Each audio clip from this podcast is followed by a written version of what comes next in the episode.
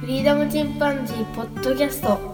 の番組はアマチュアバンドのフリーダムチンパンジーの楽曲を中心にその他思いついたことをお話しする番組です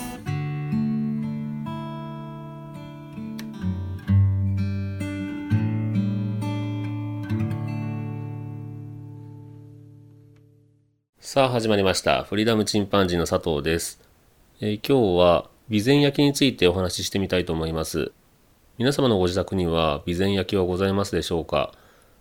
備前焼というのは岡山県の備前市、印部の町、この辺りで作られている焼き物になりますね。それで日本六古窯というふうに呼ばれている、えーそして日本古来の陶磁器の窯のうち、中世から現代まで、えー生産がずっと続いているという代表的な6つの窯を日本六古窯というふうに呼びますが、愛知県の瀬戸市の瀬戸焼、それから常滑市の常滑焼、えー福井県で作られている越前焼、滋賀の甲賀市で作られている信楽焼、兵庫県で作られている丹波立ち食い焼、そして岡山県の備前市印部で作られる備前焼と、この6つが日本六甲窯というふうに呼ばれています。で、瀬戸焼と常滑焼はパッと見てまだわかるんですけど、越前焼、信楽焼、丹波立ち食い焼、備前焼というのはどれも、まあ見た目はちょっと似てますよね。なのでなかなかパッと見てこれが何焼きだっていうのは分かりにくいかもしれませんが、で、フリーダムチンパンジーのボーカルのケン君は、この備前出身なんですけどもね、えー備前焼きというのは本当に岡山県、特に南部の方では、普通に家庭にゴロゴロしております。それこそ作家さんの作ったものから生活雑貨までいろいろと種類がありますが、基本的にはそれほど高いものではございませんね。買おうと思えばいくらでも買えるというような雑記になっています。これが人気作家や人間国宝の作品になってくると、金額がまただいぶ変わってまいりますけども、まず備前焼について、えー簡単に歴史の方を振り返ってみようと思います。備前焼のルーツというのは灰色の素液と呼ばれるものですね。まあ要するに土をこねて焼いたという単純なものになります。で西日本、いくらでもその素液作ってる地域があったんですが、えー西暦でいう900年代、この辺りでは全国にこの素液を作る窯があったようです。まあ日用雑貨として作られるわけですね。そして鎌倉末期ぐらいですか、それから南北朝時代にかけて備前焼というのが備前焼らしい色に変わってきます。灰色の正規から、えー赤褐色に変わってきますね。赤っぽい色になります。でちょうどこの頃になると西日本の他の中世窯がほとんど消滅していました。なので、まあ備前焼が非常に有利な立場になったわけですね。で色がグレーからレッドに変わったことで、えーまあ、長時間焼き締められて硬くて丈夫な備前焼というのは多くの人々に、え歓迎されます。そうして生産がどんどん増えていきました。こうして証券がどんどん西日本の津々浦々まで広がっていきまして、中世の遺跡で大体備前焼が出土しない遺跡はないというふうに言われてますね。こうして備前焼は室町時代に至って、まさに西日本における生活陶器の王者になったという感じです。そして一番脚光を浴びたのは桃山時代になります。中世後期にはすでに西日本ではね、えー雑器としては王者になっていました。備前焼ですけども、これがさらに高みに上ったのは、茶道具においてね、えー千利休と豊臣秀吉が茶道具に利用することで、えーさらに上のステップに上がってきます。信長それから秀吉のお茶道を務めた利休は、えー彼の茶会でしばしば備前焼の茶道具を使用しています。秀吉も自分の主催した大茶会において備前焼の懸垂とか花入れを使ってますね。で彼は自分の埋葬容器として二国亀というのを作らせてその大きな備前焼の亀の中に自分の遺体を収めました。ちょうどこの時期ぐらいから傭変という、えー傭変というのは窯の中で変化するという意味での傭変なんですけども、えーこの傭変を見せる作品が増えてきます。最初はあの赤褐色に焼けているだけでしたが、これにね、えっと、より黒みがかかったしそ色とかね、そういうもの、それから自然油と呼ばれるごまがかかって垂れ下がっているものとか、えー、ひだすき焼きになったものとか、地味な中にも多様な魅力を覗かせる作品へと進化していきます。この自然油というのは、要はその松の木を燃やすんですけども、この赤松を燃やすとですね、非常に油が多いので、木に含まれた油分が高熱で溶け出して、それから器にかかるわけですね。その部分が、なんて言うんでしょう、少し黄身がかかった、もしくは場合によっては緑がかかった、えー、自然の釉薬としてアクセントを加えることになります。それから器をたくさん作るようになって間をできるだけ狭めようというので藁で巻いて隣同士にひっつけて焼いたわけですね。そうすると藁で巻いた部分というのが火出す木といってこの火というのは赤色という意味ですが赤色のたすきがかかったように線がラインが入るんですね。こういったあのいろんな表情を見せるようになります。それから江戸時代に入ってから有田焼とか瀬戸京都をはじめとする釉薬物の陶磁器の復旧が非常に進みまして人々の好みの流行とかねっていうのもありますよね。えー、要するに見た目が地味なこういった末期発祥の備前焼というのは人気がなくなっていくわけです。見た目に美しいもの光沢があったり色味が派手だったりするような陶器の方が人気が出ましてここから300年ほど備前焼は低迷期に入りますね。江戸時代から明治大正昭和初期まで300年にわたっての低迷期を打ち破ったのは金重東洋という人物でした。この人物が備前焼の復興を掲げてですね桃山時代の作品を随分熱心に研究するわけですね。そして素晴らしい作品をどんどん生み出して彼は備前焼作家としては初めての人間国宝になります。ちょうど日本が昭和初期、えー、日清戦争とか日露戦争とか第一次世界大戦に勝って、まあ、非常にあの経済的にも潤ってきた時代というのがありました。その時代に、えー、新興の富裕層が好んだ茶器の中に桃山時代の茶器というのが含まれていたわけですね。その中の一つが備前焼だったわけです。そして現在ではいろんな作家さんが作ってますね。若い方も作られてますし、遥かの生というえー、漫画も出てますね。この漫画もちょっと面白いんで、僕も読んだことがありますが、面白いんでね、ぜひ皆さんも機会があれば読んでみてください。で、備前焼っていうのは非常に土っぽいですね。いかにも土を焼いたという感じになります。見た目は、色は、まあ大体茶色ですよね。えー、といっても本当は白っぽいものから黒っぽいものまで、えー、多彩な色があります。白、赤、黒、茶色、でその中間の色という感じですかね。灰とかそれから火の粉が作るゴマと呼ばれるアクセントがついたりします。表面にポツポツとついたり、それが流れたりですね。黒く発色するゴマというのが黒ゴマと呼ばれたりですね。それから流れゴマといって雨の雫が垂れるような感じで灰が高温で焼かれて流れたものがついたりとか。それから黄色っぽいゴマ。これは灰が釜の中で降りかかって自然の灰油というふうに言われる灰の釉薬になったりしますね。他にもカセゴマとか、えー、玉だれ、メロン肌と、それから溶片と呼ばれるものが、器同士がひっついたことで、その部分が焼け残って、えー、色が変わったりですね。これは丸い形に変わったり、それからひだすきと呼ばれた藁を巻くことによって生まれる赤色の線ですよね。こうやって土っぽいその見た目に非常にいろんなアクセントがつくわけです。このひだすきなんかも偶然から生まれたものですし、それから器の上に器をポンと置いて焼くと乗せられた部分っていうのは炎が足りにくいので、まあ、熱がちょっとその部分低いですよね。それによってボタンと呼ばれる例えば丸い器を置けば丸い形で色が変わったりとかそういったいろんな偶然からですね生まれた技を現代作家は大体自分で予測して藁を巻いたりあえて茶碗の上にとっくりを置いて焼いたりとかそういったことをしますね。僕が好きな、えー変化といいますかその器の景色としては石ハゼというのが僕は好きですねこれは土の中に入っていた小さな石が、えー、小生の時に飛び出してきたものです備前焼というのはもともと田んぼの土とか山の土を使ってます毛目が細かくてねっとりとした感じの備前焼独特の土というのは田土ですね田んぼの土ですで冬の間とか田んぼをやってない時期に水田の下から掘り出したりします。で、数年間寝かせて乾燥させてから、不純物とか小石を取り除いて、さらに水槽に入れて、小石などを沈殿させて、こうやって、うん、まあ、良質の粘土を作るわけです。それだけやって、さらにあの練りも入れますから、えー、菊練りという菊の文様に練っていくわけですけども、こういった作業をやってるうちに、大体小石が入ってれば気づくんですけども、そこまでやっても残ってた石というのが、えー、焼いた時に高温になって表面に飛び出してくるわけですね。この飛び出してきた小石というのがね、あの、僕はなんかかっこいいなと思って好きですね。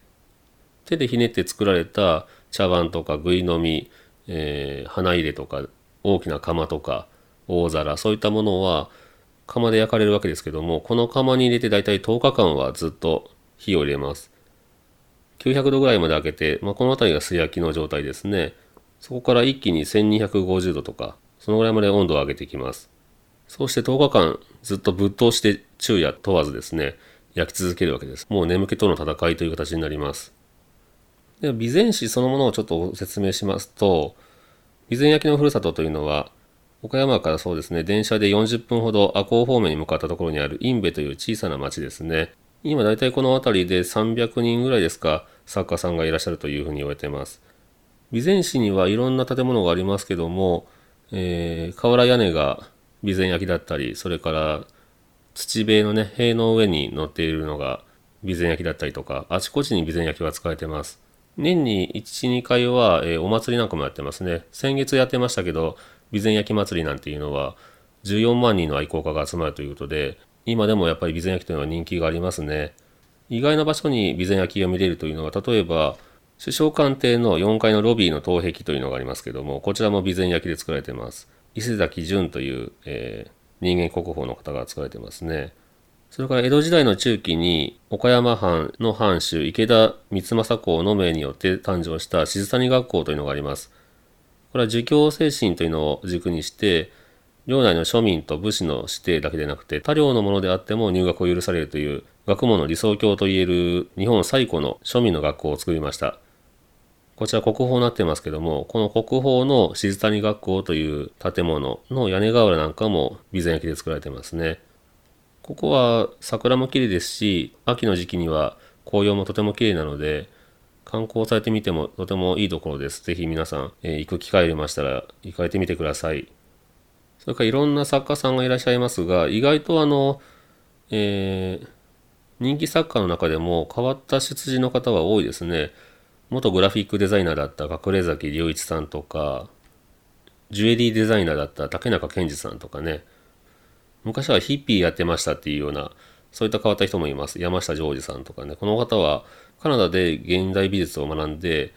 で、土の勉強を急にしたくなって日本に帰ってきて、その時に備前を訪れて、釜炊きを手伝ったという縁がきっかけで伊勢崎潤さんの弟子入りしたというような方もいらっしゃいます。若手作家の作る備前焼というのはやっぱり今の現代人のね、えー、生活にも結構馴染みます。で、人間国宝が5人出てます。備前焼作家から。で、一つの窯から同じ種類の焼き物の作家として5人も選ばれたというのは、日本六古窯の中でも、えー、まあ日本全国で唯一ですね、備前焼は。この辺りは非常に評価は高いと思います。で、備前焼は茶器、それからすり鉢とか、もうあらゆる器を作るわけですけども、花入れとかですね、最近ではコーヒーカップ、それからビールカップ、ワインカップと、そういったものも作られています。で備前焼きというのは昔からその水が長持ちすると言われてるんですね。備前焼きの窯に入れると。これは焼き物が、えー、結構呼吸するんですね。空気を通しやすいという部分で水が腐りにくいそうです。で備前焼きは釉薬というのを使われませんので、表面をコーティングしてないわけですね。土そのものですので、微妙な凹凸があるんですね。それから通気性があるというふうに言われています。そのためにあの液体を入れて少し時間を置くと温度が、えー、外よりも下がるというのがあります。なので、まず普通に水を入れて飲んでも美味しいですし、花を生ければ花が長持ちするという効果がありますね。それからビールを注ぐと非常に細かい泡が立ちますね。なので、備前焼きのビールコップ、これは非常におすすめですね。ビール好きの方にはぜひ試していただきたいなと思います。泡は細かいんで、いつまでも消えませんから、冷たさも維持しますし、炭酸も抜けにくいですね。それから日本酒とかを入れると酵母菌が繁殖しやすいということがあるようです。それから遠赤外線が土から出てるとか、それからマイナスイオンが出てるとかいうふうに言われますんで、2級酒が1級酒になるとかね、ウイスキーもワンランク上がるとか、そういうふうにも言われてますね。で、長く使うと、この器自体が酒を吸うと言いますか、変化してきます。なので僕の知ってる大学教授なんかは、あの酒を入れっぱなしにして放ってるとかですね、あと毎日酒を乗り込んでるとか、いうようなことをして楽しんでましたね。それでこうやって僕が備前焼に興味を持ったのは、まあ、普段から身の回りにあるというのも一つあるんですけども、僕の友人が備前焼作家をしていたんですね。していたという過去形でお話ししますが、まあ、彼の影響もあって僕は備前焼に興味を持つようになりました。彼のちょっとエピソードをお話ししますと大学生の時に同じゼミだった彼は急に備前焼きが気になって、えー、卒業したら備前焼き作家になりたいと言い出したんですね。で通常は陶芸学校に通ったりとか知り合いの作家さんに弟子入りするとかそういったのが通常のルートなんですけど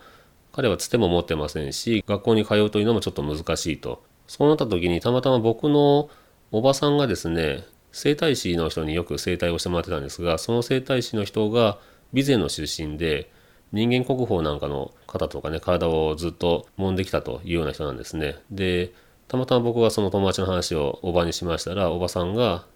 その整体師の方を紹介してくれでその整体師の方が、えー、備前焼作家さんを紹介してくれというトントン拍子で話が進みまして彼は備前焼作家に弟子入りすることができましたこうしたあの備前焼作家のもとで、えー、修行をしていたわけですがその作家さんがですねがんで突然亡くなられたんですねで彼は行き場がなくなりましてさてどうしたものかという時にニューヨークで陶芸をしている兄弟子がいてその兄弟子がうちのもとにちょっとじゃあ修行してみるかというふうに声をかけてくれたわけですね。その兄弟子というのはその外国人の方でしてで日本人の女性と結婚して、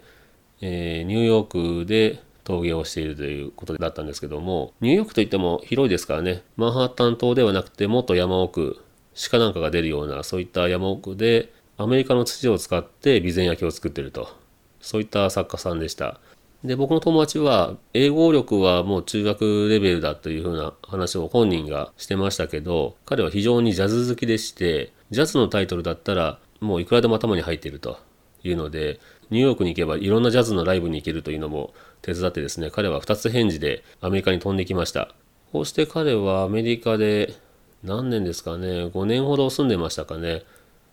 で、そうやってニューヨークに住んでる時に僕もニューヨークに遊びに来ないかというので言われて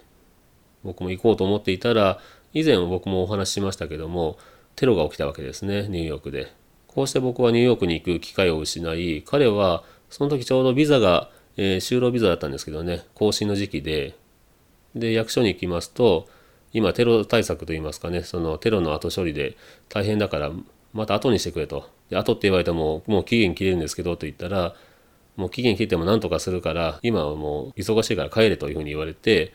まあ、彼はそれで帰ったわけですね。そして後日また役所に行きますと何度お前期限切れてるじゃないかというふうに言われましていやこういうふうに言われて後からでも何とかするというふうに言われたんですけどというふうに